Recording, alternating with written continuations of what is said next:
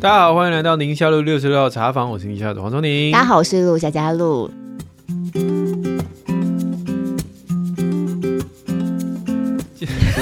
我在想，你是要说这一集是要叫我们已经年过完喽？大年初七了，现在开场变成只能用这种烂梗。大家准备上班了吗？我跟大家讲、欸、是啊，应该是，如果是礼拜六听完这一集之后，你就要准备上班了，对吧？播出的时候我还在国外玩，可恶！怎么样？讨厌！希望祝我玩的开心。好啦，祝你玩的开心。因为录音的时候我还不晓得我们玩什么，我这次真的。你们去东京对不对？我记得对，完全没有，我就跟着朋友，然后我完全不知道我要去哪。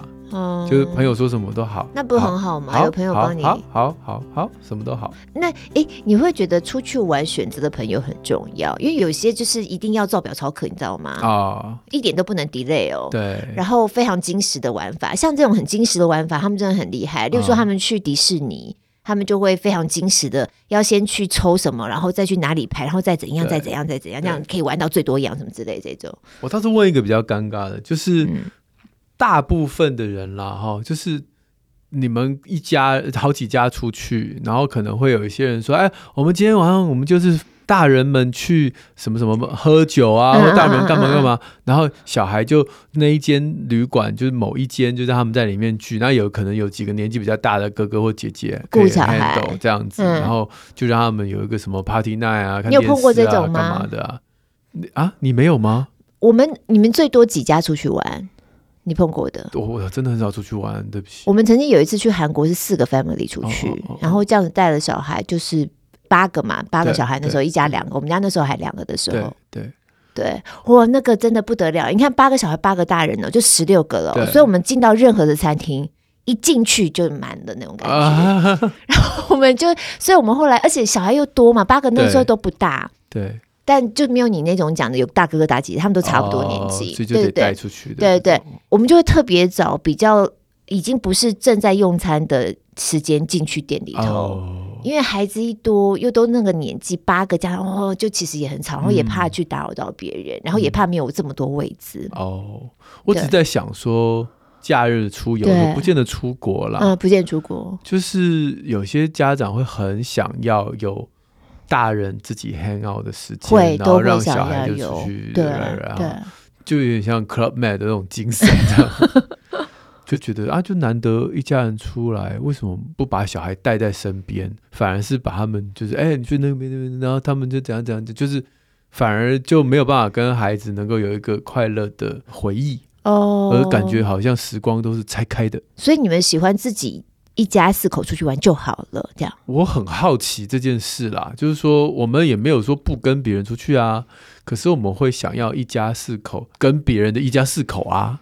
哦，嘿，就是哎，任何的活动我都不介意孩子参与，嗯，但是有些家长就会很期待。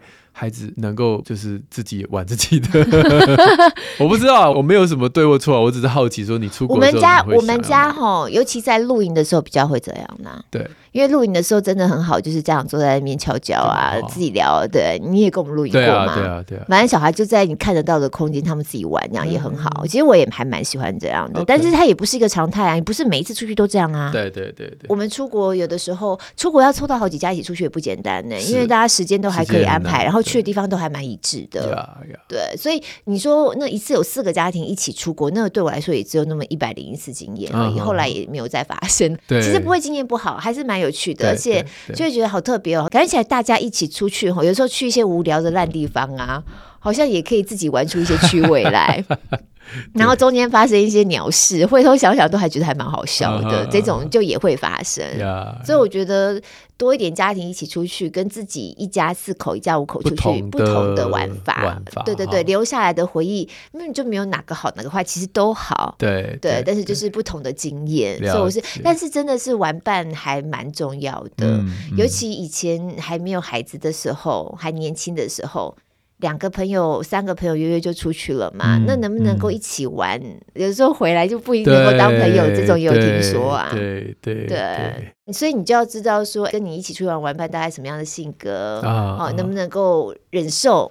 对，虽然有的时候会觉得他这边毛很多干嘛，但其实大家一起玩还是好玩，那就、啊、那就 OK。啊、而我真的不能够忍受的，那就不要彼此伤害啊！就我觉得这个其实还蛮重要的啦，yeah, 就稍微要了解一下。Yeah, 对。Yeah.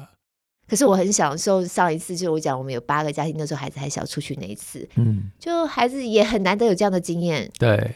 然后好像连坐个捷运那种，他们都会觉得还蛮好玩的，一起去搭个车，车厢就满了。对啊，因为我们就是自由行嘛，所以也没有什么巴士来接这种的，对对。所以大家一起在寒风当中等车啊，或者是干嘛，他们只要人凑在一起，嗯，事情看起来都有点辛苦，即使但大家凑在一起就好玩了。Yeah. 嗯，对，不大一样。好，好，不晓得大家今年过年有没有出去玩？嗯，对，真的蛮多朋友出去玩的耶。嗯、我身边听说，对、哦，而且我们最近在播新闻啊，因为大家就是在赶着过年要出去玩嘛。你看，我们录一定是在过年前就录了，嗯，嗯，所以这段时间新闻就有在讲说，因为护照很久都没有用，发生过期的什么的，然后最近去补办护照的大排长龙，对，都要等个三四个小时，哎，嗯嗯嗯，对，我们是在还没有解封前，我们就去弄了。啊，这么聪明！嗯，而且因为大概就是心里知道快要过期了，了那时候超空。我老婆说：“哦，很快。”对，哎。好嘞，对啊，对啊，对啊，哦，所以这样子是聪明哎，对对对、嗯，好，不过出国也会有一些金钱上面的观念不同，所以今天我们的 Q&A 主题有一些跟金钱相关。第一位只有一句话哈，就是财务管理，夫妻有不可说的秘密，大概就是不同调了哈。但是下面这一位就更直接了，他想问这个叫做想生二宝的爸爸，他说谢谢听我们节目，每周都有新的知识。那现在宝宝已经七个多月啊，时间很快哈、嗯。想问一下，一年的育儿费大概是多少钱？对，哇，不敢算，对，不想面对，不敢算。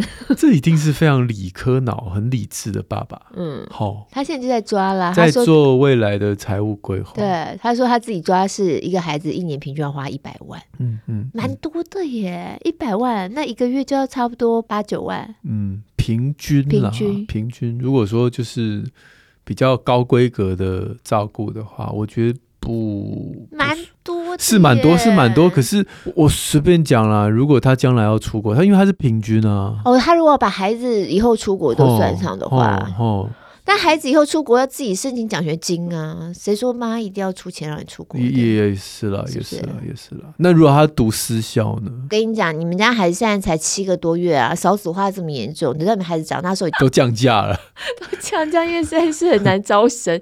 我跟以后私校就是两极化了，嗯，大概就是会变成很，因为他要活下来，他要做出特色嘛。那你私校学费便宜，绝对不会是他的特色，因为他就活不下来。对，所以一定会。做的学费越来越高，但是就是越来越精致，或者是他的课程设计越来越特别，这种的就越来越贵族之类的，或越来越精英学校之类的，我在猜。所以他估的合理啊。嗯，如果要上私校，如果是那种对比较厉害的私校，这一百就结束了。你去念美国学校吧，才会。美国学校这样不够，欧洲学校 还不够。欧洲可以，欧侨或者是康桥，maybe 还活得下来。日侨学校不吃饭啊？你你只上学啊？你看，我们就聊不完嘞。所以他说想要知道我们在育儿上面的支出，还有怎么样分类。我真的觉得。计划赶不上变化，我也觉得计划赶不上变化。赶不上变化，我从来没有估过哎，我也没有估过哎。嗯，比较会是当下，因为你看你们现在孩子才七个多月嘛，我在猜想可能也是比较年轻的爸爸妈妈，就相对我们的年纪来说啦。那你的收入也会不一样啊。例如说我孩子七个月的时候，我的收入跟我现在的收入状况就不一样了嘛。对，所以你手上能够有的资源都不一样了。好像确实没有像这样子，就是往后推算一个月大概要花多少钱这种算法在算，而是就我现在或我可预见的将来，可能就放个两年、三年左右的时间。以我们的孩子的年纪，三年是很好抓的，因为三年国中、三年高中嘛，这种就是很好抓。对，我比较会是这种方法来去大概捏一下。那你是会捏你们收入的百分比吗？哎、欸，好像也不会耶，就是扣掉大笔支出，嗯、就例如说房贷啊这种，哦哦哦、然后生活费抓出来，大概之后剩下的我能够运用的空间里面到底有多少钱？然后我们再来看需要用到哪些项目？那小孩的教育费一定是会放在里面的啊，嗯嗯、所以就变成说，你手上比较余裕的时候，你可能孩子就可以用起来比较不会那么。斤斤计较，对了。但当然，如果紧的时候，就会开始会算。尤其我们家有三个，三个跟两个，以前觉得好像没差，对，现在觉得很有差。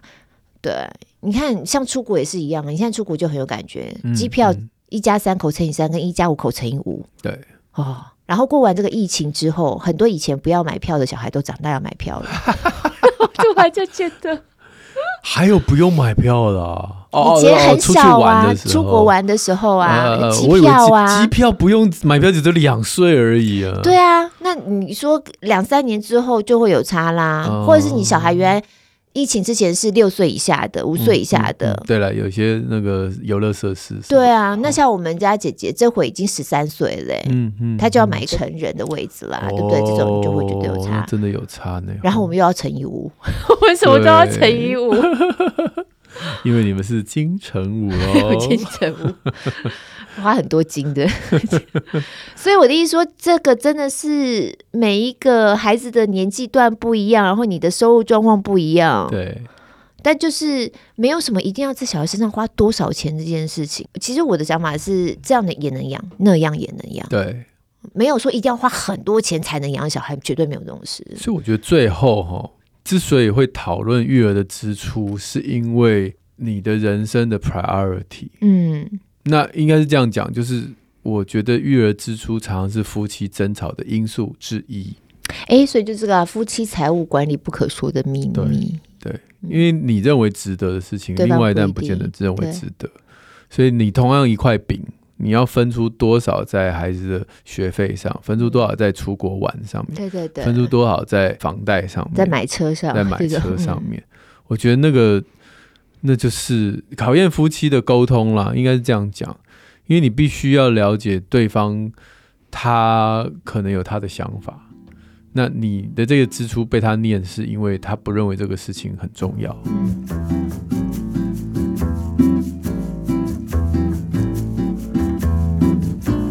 有些人可能就会把家里的财务规划去做一个什么想要啊、需要啊什么的四格这样，但我觉得那个做法。只能厘清大家的差异点，但不能解决问题，是因为我认为金钱的支出背后代表着他的自我价值感。嗯，为什么这个孩子一定要读私校学校，或者是为什么这个孩子一定要出国？每一个人他做这个决定的时候，他心里有很深很深很深的。可能背后的不安全感，对对，回头去问为什么要做这样的决定？对对，对，他可能说啊，这个是跟你讲一大堆，说这个学校多好啊，谁谁谁小孩读这边，你们觉得怎样怎样？他讲那么一大堆，但其实或许他的不安全感是，我怕被人家说我的孩子带不好，嗯，或我觉得我的孩子就是我的成绩单，嗯，或者是我小时候没有办法圆的梦，我要在他身上实现，对，或者是我从小英文不好，我被人家羞辱，所以我的孩子什么都不行，就英文一定要好。有很多很多这种不可说的秘密，嗯，那个在做什么想要需要的那四个你是看不出来的，对，所以最后这些争吵其实还不如去更往核心去聊。如果夫妻可以的话，就是那你担心的是什么？你的童年或者是你现在的自我的形象是什么啊？如果你们夫妻是没有办法聊出来的，我觉得再讲一遍，我觉得这种事情找智商也没有关系。哎，我问啊，先生。会不会很不喜欢太太跟他问钱的事情？会，对不对？那为什么？对不对？嗯、背后为什么、嗯？因为我们会觉得，如果我们掏不出来，是我们面子不够、嗯，然后就会觉得对我们的自我形象就不是一个有肩膀的。我们对有肩膀的定义，有的时候是会跟我掏不掏得出这个钱有关。哦，然后你就会觉得这句话等于是在质疑我不够 man。那这是一个自我形象的一个概念呢、啊。嗯，那为什么一个男人的自我形象会建立在钱掏不掏得出来？那我觉得那是跟社会价值也很有关系、哦哦。对啊，对啊。社会上怎么看？对啊，这个通常都是事业好不好啊，对啊，收入好不好啊、嗯、来看他的价值、嗯嗯。而且有时候他真的在职场上被那些那种有钱的大爷羞辱啊，搞不好。哦、所以这些东西。是他不能碰的伤，嗯嗯，那你把钱这件事情端出来当 issue，你一定是会暴怒，然后暴怒到另外一半也不知道你暴怒什么。对对，那碰到像这样状况，你也是就是要去找第三者一起来谈钱的事情吗？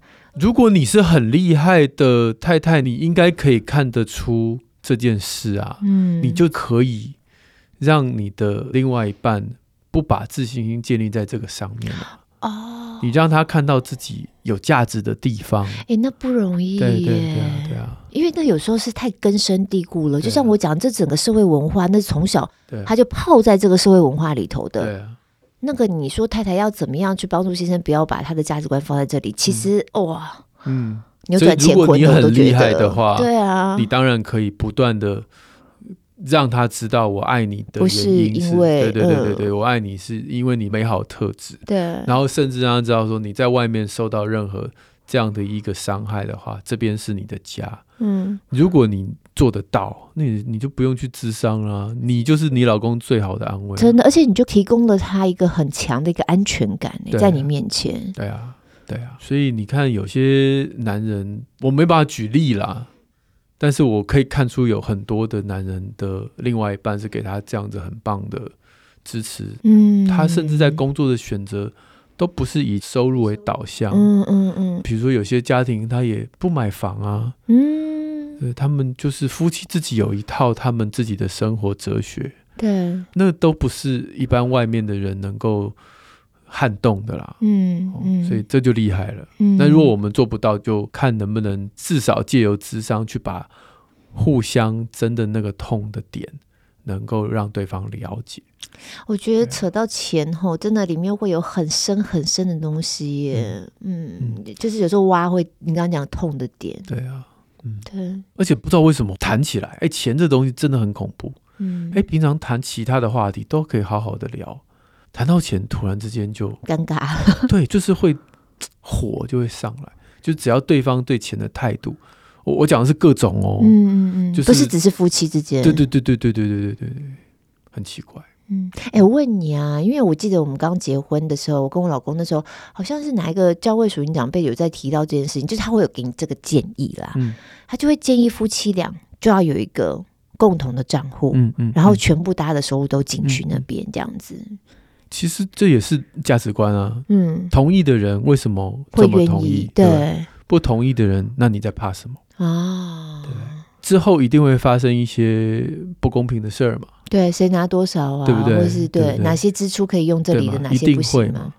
那这个共同账户带给你的伤害是什么？就是如果今天你觉得这个共同账户的使用上面常常造成夫妻争吵，真的就回到我们刚刚所聊的，那背后触动的点。不是上面的钱而已，下面还有很多东西，还有那个公公婆婆啊，哦，爸爸妈妈，对对，要不要孝心费？孝心费要给多少？啊对啊，嗯，真的用钱其实决定了一个人的价值观，不是电视剧里面财阀的 财阀的小儿子，不是只有电视剧里面有遗产的时候大家会吵架，嗯，他们只是吵得特别难看。嗯，嗯，一般的手足，一般兄弟姐妹，即便人家这个爸爸妈妈留下来财产没多少，也可以搞到真的新闻，有的时候有播到哎，就是觉得说，那就是你看待我的方式，嗯，你不留给我，就表示你不爱我，或者是你整碗端去，我们兄弟情就到这儿结束。对，那想想那笔钱。哎、欸，你知道吗？很多社会新闻真的就是纠结在这里。不久前才有个新闻，现在都还没有破案哦。啊、然后就是一对兄弟嘛，他们家好几个兄弟姐妹这样。那那对兄弟呢，妈妈就是有留一个房子，等于让他们兄弟去分。对，那可能就是分搞不定这样。然后我有点忘记兄弟是哪一个。就离奇失踪。嗯，他失踪的当天呢，另外那个有进出那个家，可是问题是现在死不见尸，你知道吗？什么东西都没找到，你怎么知道是那个去把这个给做掉？这个社会新闻就是现在还在进行中。嗯，然后所有其他兄弟姐妹都在找那个不见那个，都到现在都还找不到。啊，然后好像先前检察官那边要起诉这个，嗯，我忘了哥哥还弟弟，反正就是还活着那个，对不对？嗯，那后来也当庭。就释放了，当庭撤回，因为没有证据，证据不足。嗯，然后我记得我在播那个新闻的时候，就觉得说，我当然不是说就已经觉得就就一定是这个人干的，没有这，是我就觉得说搞成这样，那还不如什么都不要留。对，可是这这个事情你不要留，你只是把这个事件避免了，对对对。但是手足之间怎么样互相看对方啊？我就印象很深刻。我就不要讲别人，我自己的妈妈，她曾经在自己的手足分财产的时候，是是是。我妈妈是很大气的，嗯，就是说其实我们过得很好，嗯，对不对？所以其实都不需要。对，对。那后来有一块机灵地，就是那种农地。然后我妈妈就说：“我要那块地干嘛？对，就让它保留个完整嘛。好、嗯，那就是我也不要这样。结果他有一天就跟我说：‘我都这么做了，嗯，一句谢谢也没有哦，对不对？’对，我心里就想说：‘哇，这个东西一定不是那块地。’嗯，就是我觉得你心里面希望你这个大姐的形象，人家是怎么看你？”就没想到这个过程，那些人没有符合你这个大姐的期待，的期待，所以你不甘心。这根本不是钱的问题，他只是希望弟弟妹妹跟他说声谢谢，对，然后让他觉得这个大姐很棒，我们最敬爱的姐姐。我觉得他要的是这个，对对对对对对，对。所以到最后，如果你今天只讨论钱，根本没办法解决问题。哇。对，所以真的钱讲起来，你看从问到育儿的支出啦，问到夫妻之间，这真的是很对，嗯，所以我觉得夫妻的这个理财啊，就是潘朵拉的盒子。哎，我觉得你这个形容太好了，真的是潘朵拉的盒子。好，希望大家每个人在 财务上面，底下这位比利时的 Gloria 也有在问，他也是问理财啊，对啊，啊他说没有理财观，看到数字就想逃的大人，如何建立好的理财，进而教孩子理财。哦，他希望我们一个礼拜做两集以上，嗯，不可能，暂、嗯、时不可能，暂时不可能，等我们退休可能。好，不过要讲理财，我觉得像教孩子理财也有很多这种方法啊，或者是做法啊，书，书啊，我记得我们节目有推过什么小兔子，对对。对对，对，那个也好像是亲子天下对对、嗯，其实我觉得这都很棒，方法都很棒。可是我想今天强调的还是，你教孩子理财的时候，理的不是财，而是、嗯。价值观，对，真的，真的，嗯，下面一位那个陆关陆，嗯，哦，他就是说想知道两位主持人对发放零用钱的方式跟想法。嗯、他小孩很小，才五岁了哈，所以延续刚才的 Gloria 跟 Gwen，我们家教孩子理财，常常第一件事情就问零用钱。对对，小孩都是从零用钱开始的。可是很有趣啊，像我我自己小时候有零用钱，嗯。我知道你没有给小孩零用钱，但我们现在孩子还是没有零用钱，到现在还没有，到现在还是没有。嗯、他需要什么就问我跟我们拿这样子，然后我们也很很大方。那我老婆没有给零用钱，就是她小的时候爸妈也是没有给，对，她就觉得说，哎、欸，小的时候也没有零用钱，对，那亲子感情也很好，也没有说为了钱吵架什么的，她也不觉得说我们的孩子一定得要。这个很多真的是原生家庭，你怎么长大，哦、你怎么被对待的，对。那我就要讲，我小时候我妈妈给我零用钱，我就很会理财吗？嗯，哦，似乎也不是啊。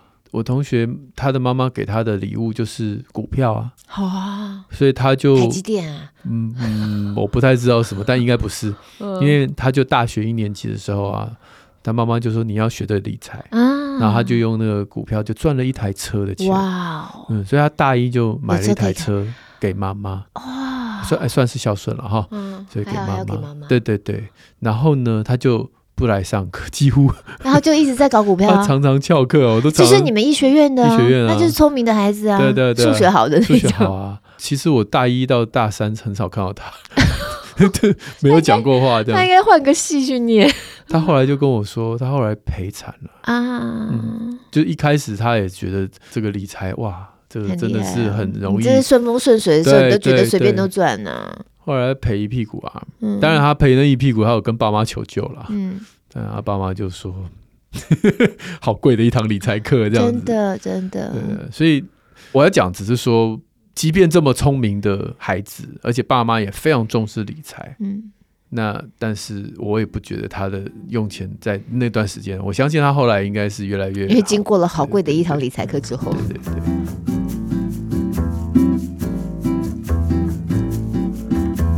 那我自己，我就讲，你说我爸妈那时候给我，其实很花时间，因为他要盯我的账哦，所以他会要求你做账，要写起来。不是做账啊，他要我记账啊，记账，对，我是 做账。要他从小教这个也真的是 太有心机了。但不用人教，我就会做。哎呀。嗯，对，因为他一开始是记账嘛，啊，简单，我买什么时候，嗯，渐渐我就开始有些我想买的东西，但我知道他不会同意嘛，你就把它，哦，我就会把它做成一些他同意的东西嘛，然后把它福包，对，就可以开始买一些文具啊什么的，嗯嗯，那他就是，哎，怎么都这么缺文具啊？这每周都在买文具啊，其实橡皮擦一天到晚一直掉啊，对对，其实那些钱就是凑凑的，而且我会平均分摊。我不会一次一次，你看看，就是会去念医学院的小孩这么聪明。我啦，好，然后你就在说我是吧？是你啊，你不是念医学院吗？对，所以呀，这到最后也是跟，其实都是跟教养有关。其实我觉得跟每个人 personality 有关的。你让我想到一个例子，就是我舅舅他们手足很多嘛。嗯、以前呢，在我妈小的时候，我外公他是开纺织工厂的，所以工人也很多。他们家以前。你知道这么多的舅舅里面，我就听我妈讲，我其中有个舅舅就特别有生意头脑。他很小的时候哈，他就知道怎么做，他就会做彩票。他就是可能拿纸啊折一折，还是什么这般自己设计一个彩票，一个一块钱，然后叫工人来买，然后几月几号开奖，最大奖 五块之类的。因为工人很多啊，所以就大家来买一个一个。对，而且庄家一定赢啊。对啊，少爷呢？少少爷在卖彩票，大家会去买。而且庄家一定赢，对，你说没错。这个东西好像也不是教来的耶。对啊，就有些孩子会特别去想到这些。对，对嗯，所以很花时间了。我在这讲，如果今天你决定要给孩子发零用钱，对，你还是得花时间跟他沟通，然后你要避免他做账，嗯、然后你教养上面，你如果有太多限制，然后比如说像我的妈妈那时候，什么东西你要买，她就念你啊，或者是说这个有需要吗？什么什么。你为了省啰嗦，你最后还是会在那边底下投机取巧，嗯、所以这些东西反而比那个发不发零用钱还更重要。花时间反而是花在使用钱上面的价值观。所以我老婆决定不给我孩子这个零用钱，也是一个有趣的点，就是他要什么钱，势必就是要告诉我们。好，你们家孩子现在也不小了嘛，大也是国二啦，对不对？对啊、你们打算到几岁？你终究有一天得要让他手上有点钱能自己用吧？他跟我们要的时候，我们就给他。一直到大学、高中、一些细细小小的钱，你觉得其实这有什么好计较的吗？但是你就是 forever 都不打算给他零用钱了。应该是说，就是到他自己可以成熟，就是自己可以独立、经济独立之前，你都没有任何打算给他，就是说一个月多少钱？我们没有讨论到这件事，但是你可以想象，我当年虽然我妈妈有给我零用钱，但是我大学最大的支出，我也是自己打工赚啊。因为妈妈给的还是有限嘛，是不是？就是不够用，所以你要自己不是那种太大笔了。我买一个摩托车哦，那当然，那当然。对啊，那我爸妈给我的零用钱一定不够摩托车，我还是得额外跟他要嘛。然后他就他不同意啊，对，我就自己打工赚啊，当家教，误人子弟。我也不会啦，你们医学院都会误人子弟。不过呢，我这真的很好奇，就是看看你们家什么时候会给小孩零用钱这件事情。因为真的，我生病感觉起来，好像到国中还没有给零用钱的也不不是这种蓝山的一定会给啦，嗯，就存在悠游卡里面，这算不算零用钱？哦，对不对？对，这个现在很难控制，因为我们家蓝山的还没有什么好讨论。我们家孩子就互相告状，就说妈，你知道吗？那个谁谁拿悠游卡去买巧克力耶，类似这种事啊，这我们就不管了。如果小孩悠游卡都就加满啊。就不够就加嘛，不够加，这算零用钱吗？我们不盯他这笔，这能买什么？哦，现在有卡可以买东西可多了，啊，真的真的。其实我不知道加满多少钱，学生卡加满多少钱啊？有了，上限一万吧？悠游卡一万，好像可以加到一万吧？是吗？那应该没有加满吧？你不要给他加满吧？我每次大概就是两百三百。对对对对对，因为我也很怕他弄不见。我以为学生卡三百哎，没有啦，不可能上限才三百啦。哦，好，吓到了吧？吓 到吓到。因为我悠游卡是连信用卡的，哦、所以我不晓得有那个上限多少。对，因为我们家其实常常会有像这样的讨论。老师说，我有讲过，对我有给我们家小孩零用钱嘛？对对对对，对。然后他们要买什么盘，他们就，然后也可以从他们花钱的方式去看不同的孩子手上有钱，然后不同的个性。对对。对对那像有一个呢，他最近就觉得他手头上很紧，他很想要赚钱。嗯。他怎么赚钱呢？他就去 凹那个小的。例如说，他手上有贴纸，姐姐手上有贴纸，他就叫那个老三跟他买，就跟那老三，哎、欸，这卖你五十块，然后老三呢就只好到处去凑五十块，那你幼稚园哪来的五十块啊？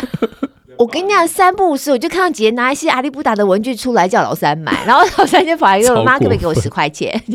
超过。然后我就跟他说：“你这不能算。”然后就觉得很好笑，因为我们家有一个就是会喜欢偶像嘛，他喜欢追星嘛，对，但他追的很专心，就只有追一组这样子。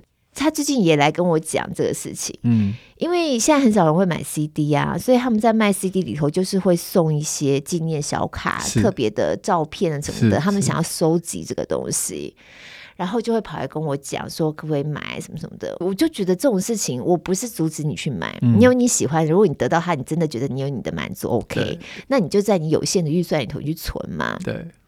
对他，但是他就会一直把他为什么喜欢拿来跟我 present。你看他这张照的怎样怎样，我跟你讲，这而且这张在市场上的卖的价钱很好，啊、什么什么之类的，这张非常稀有哦，什么什么，别的团都不会有像这样的价钱，只有他们团呢，他们团这张可以卖到五十块，别的团十块钱都买不到，什么之类的。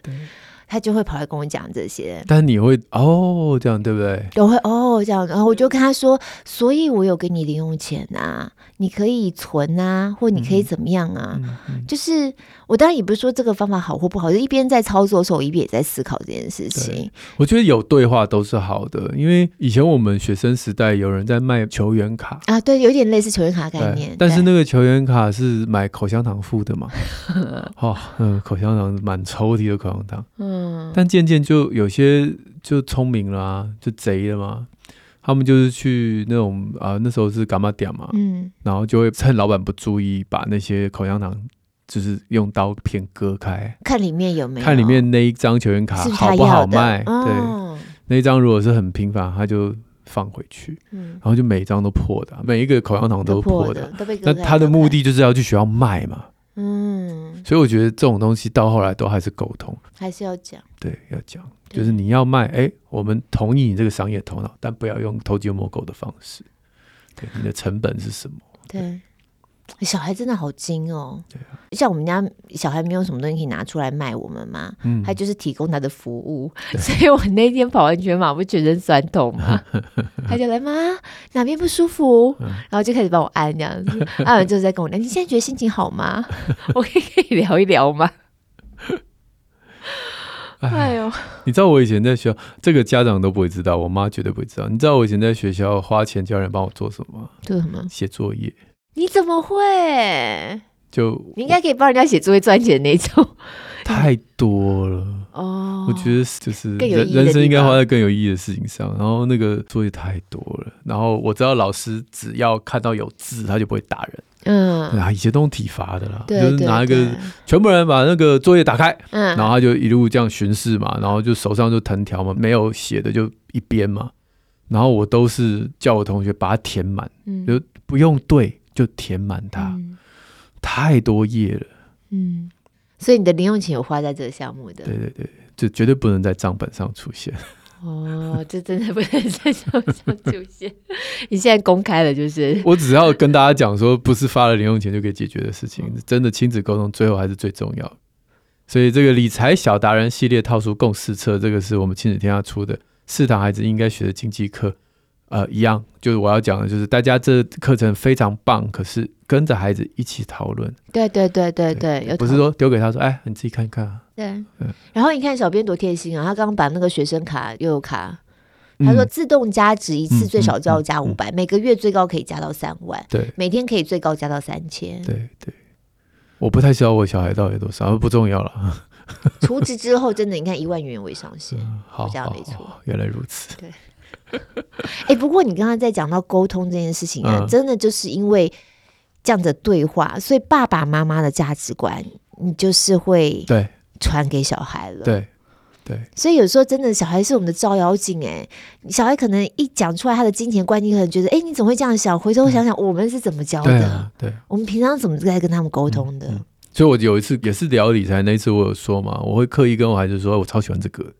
然后我就说，但是我先把它放在我的 email 里面，嗯、然后定那个下次跳出来的时间，比如说一周后或两周后。对，我说我也先延迟一下，然后两周后如果还是很喜欢，我再考虑要不要买。那他现在会选你这个方法？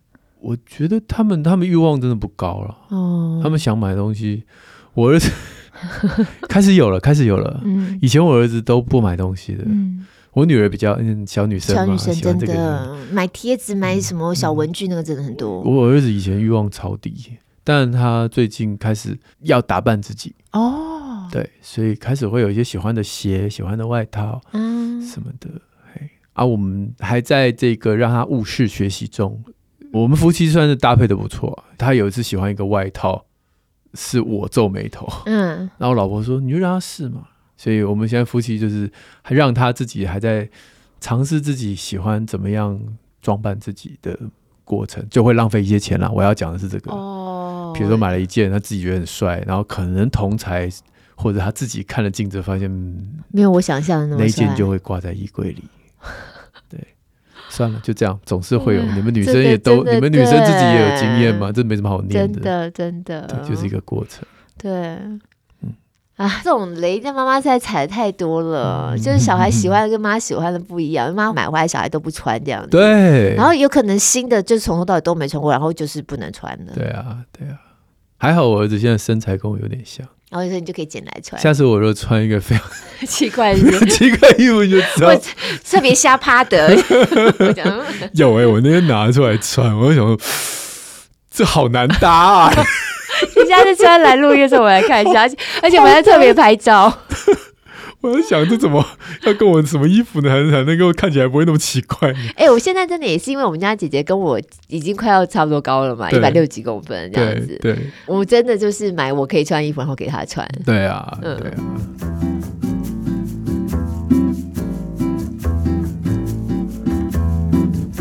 下一位是我们老听友杰哲，杰哲又来啦，而且杰哲跟永康和佩珊好像蛮有缘的。他听到我们那一集的这个邀请，他们两位上前辈来的那一集，对对对对对。然后他说他们是怎样？当初结婚的时候是在新北市联合婚礼上，然后来、哦、来那个联合婚礼的婚前叮咛的主持人、哦、就是 Sam 跟佩珊。哇，所以觉得真会找，真会找，嗯嗯嗯，果然是这个模范夫妻哈。然后他其实问的问题跟第一位。呃，听友有点像，真的，所有的爸爸都会问到这个经济压力，为了多赚点钱啊、哦，因为 前一位听友一年要赚一百万嘛，至少好不好？要不然他不吃不喝啊，育儿而已，所以他一定要超过哈、哦，嗯，所以他就势必为了赚钱又取舍这个呃陪伴家庭、陪伴孩子的时间，是，然后就会觉得很内疚，嗯，可是就是有金钱压力呀、啊，哦，那该怎么取舍？还有，我们怕太太变成伪单亲。对啊，这超难的哎！这个男人最大的苦就是这个。很多妈妈也有啊，在职场上上班的妈妈也是，是、啊。对，现在男男性女性都一样。对啊，没错没错。所以前一阵子也跟一个朋友在聊天，那、嗯、他的孩子已经进入到青春期，嗯，问题超级多，嗯，然后夫妻就是赚了这么多钱，却没有办法跟他的孩子。关系拉更近，嗯，而且孩子感觉要放逐自己了，嗯，然后他们就酒后三巡，然后就跟我这位朋友，对，他们是同学，对，同学会嘛，对，说我真的觉得我过去这十年赚了这么多钱，然后却又如何？对，又如何？没有想到圣经上一句话，对，就是就算赚得全世界，失去生命又如何？对，对，对，嗯，那我这个朋友就很感慨，他就跟我说，他其实一开始就当初就已经有感觉到。他的同学花太多时间在职场上，他孩子可能有一些问题。嗯，可是别人家务事嘛，不好意思聊。嗯，那我就问他说：“那你呢？你自己也很忙，哦，那、啊、你怎么样处理这样子？嗯，工作也超忙。对，那你怎么顾及家庭？对，他的回答就让我觉得，哦，这个可能会惹怒听友。他怎么样？他说：我就跟我老婆说。”你回家带小孩，会惹怒听友，也会惹怒主持人。对，他就说再这样下去，我看我们的孩子已经这个快撑不住了，你就回家带小孩。嗯，然后当然啦，你说十年后回过头来，他是很爱自己的老婆啦。哦，不过我知道你那朋友是谁，他们家小孩确实很棒。对对对，就是他老婆带的很好，这样。然后他也很疼他的老婆啦。当然事后对十年感情也是很好。对十年后我们当然看是没问题，但我想说哇塞，你等着胆子超大的，真的，是你十年前叫你老婆，你就把工作辞，你回家带小孩。必须要强调了，当然一个人回家带小孩并不是问题的解方了，绝对不是。对对，我就觉得它是一个系统，对，它是一个系统，它不是只是这对夫妻之间而已，甚至、嗯、就是你看像呃佩珊跟 Sam 他们那对夫妻，你说他们不忙吗？他们以前也是超级忙的呀。他们播新闻的那个时数在年轻的，因为他们很年轻就有孩子了嘛。嗯、他们刚结完婚没有多久，等于就生小孩了，所以你可以想见，刚开始其实那个家庭也是在一个。很高张力的状态，对，那他们就常常分享他们的处理方式，就是一个早班，一个晚班，所以小孩等于二十四小时都基本上有一个会在，对，那就是夫妻的一个协调，他必须是一个配搭啦。但是他们这样做也是要非常非常努力的，因为我听过一模一样的故事，他们是在报社，哦，也是一个早班，你可能知道是谁，对，一个早班，一个晚班，结果他们大概撑到了第一年。就是这孩子一岁，他们夫妻已经快要不行了。Oh. 他们发现只剩下交班的时间可以谈话，然后交班的时间都在抱怨。你明明知道我今天很赶，你为什么现在才来？嗯嗯嗯。然后都在讨论事情，都在讨论事情，已经没有办法没有谈感情。后来是哎，这个故事的结局可能听友会喜欢。后来是这个爸爸辞掉工作哦，他就变这个。所以真的每个家庭碰到的状况也不一样哎，他们要怎么样应对这样？我相信以前在。那个永康跟佩珊他们身上或许也曾经发生过类似像这样的事情，而且新闻工作的时候也很难测。也是啊，对啊，对啊，就是有很多不确定性在这里面。嗯、那另外一个等着你回来要交接班的什么人，但真的很容易。对，所以它会变成是需要一个系统。我会觉得，像我跟我先生，我们两个都一直都在上班的状况，然后我的上班时间也不是一般正常的上下班时间。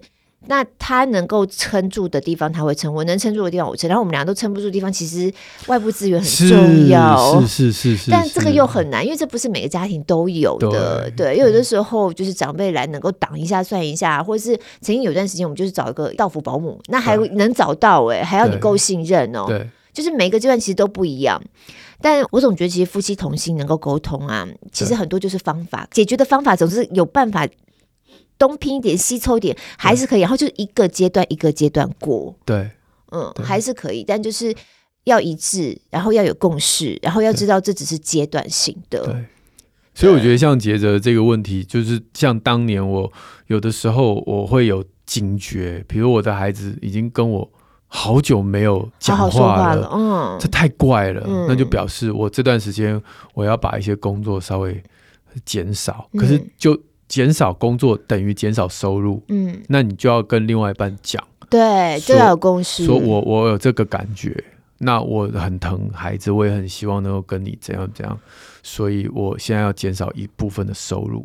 那你同不同意？嗯，也许你们的经济很紧绷，没办法同意。但他或许可以同意一个阶段，他不是同意一个 forever，但他 maybe 可以，因为这个阶段在这件事情上是需要花时间的。但我们把这个阶段过了之后，哎，依附关系建立起来了，其实再往下走就不一定需要花这么多时间在这件事情上。所以我觉得它是一个阶段一个阶段的，就好像打怪，对，一个阶段一个阶段的打怪。对，我的感受是这样。所以夫妻同心，对对，夫妻同心，彼此 cover，嗯，然后随机应变，成立团队，嗯嗯，太棒了。然后不要一直觉得好像永远都这样。对，我好像今天做了这个取舍，我一辈子就是都在这个取舍的这个框框里面了。其实他就是过了这个阶段，下一个阶段可能就有不一样的状况。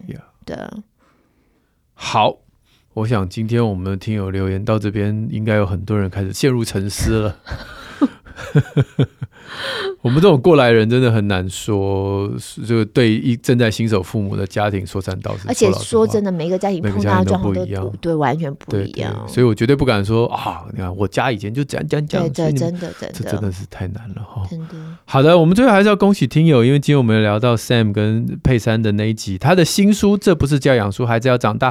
爸妈要长进这本书，我们在呃这个不公开社团有抽奖，我们呃也要恭喜以下的听友啊，得到这一本新书。Clock 零 Agnes 曾还有侏儒兔这三位，你们书都已经寄出喽，赶快看一看有没有收到哟。对，书已经都已经看完了。对对对对对，Clark 林留言给我们很多很多的回馈，就是在这一集里面哈。对，哦，反正呃，因为因为太多了哈，所以所以我们就一下略。但是有放在我们的那个社团里 面。对对对，大家可以对，因为我老婆有看到。哦，你老婆有看到？对对对对，因为她跟她老公说，哎，你看那个 Sam 啊，他老婆呃佩珊跟他讲话的时候，他都要坐在他的大腿上。尤其是要戳他的时候，对对对对对，就是要讲一些会有一些不中听的、不中听要指教的话。她老公说：“当然了，你若穿小可爱，你要跟我讲什么都可以这样。”然后老婆就说：“嗯，我做不到。” 对啊，好，再次恭喜抽到书的朋友，一样还是欢迎大家常常来我们不公开社团，因为所有的活动，我基本上一些活动的内容啊、细则啊，对。然后，哎，我们最近不是有那个要有开团啊，什么类似什么有爱，所有其他的我们都会放在里面，就对了。是的，琳琅满目这样。琳琅满目，对对。琳琅满目，琳琅满目。语无伦次了。我们今天录三集，对，好啦，一样，所有的好书，亲子天下出版的，包含线上课程，都会在我们宁夏路好书专卖店，链接会在节目资讯栏里。好，使用 Apple Podcast、Spotify 听的听友们，记得帮我们五星赞一下。许愿池也开放中，礼拜三空中再会喽，拜拜。